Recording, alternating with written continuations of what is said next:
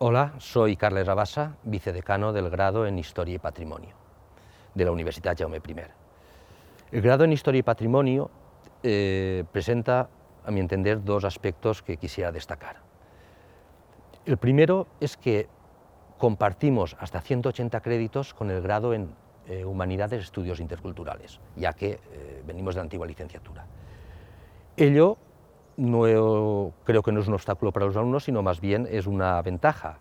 No solo les da una formación más, más amplia y más interdisciplinar, sino que también ha de permitir que con un año más, es decir, cursando 60 créditos, puedan obtener dos títulos, dos grados, el de Historia y Patrimonio y el de Humanidades.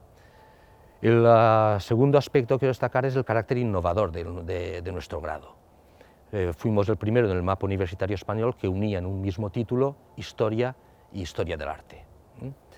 De esta manera tenemos una visión completa sobre la evolución histórica de la humanidad y sus realizaciones artísticas, y eso sí, en cuarto curso ofrecemos ya dos itinerarios, uno en estudios históricos y otro en arte y patrimonio. La formación básica del grado se completa con la oferta de másters de la misma Universidad Jaume I, tanto en Historia del Arte, en Patrimonio, como en diversos periodos de la historia, tanto en fin, eh, investigadora como, como, como másters más orientados académicamente. Y por otra parte, eh, quiero hablar también de las salidas profesionales.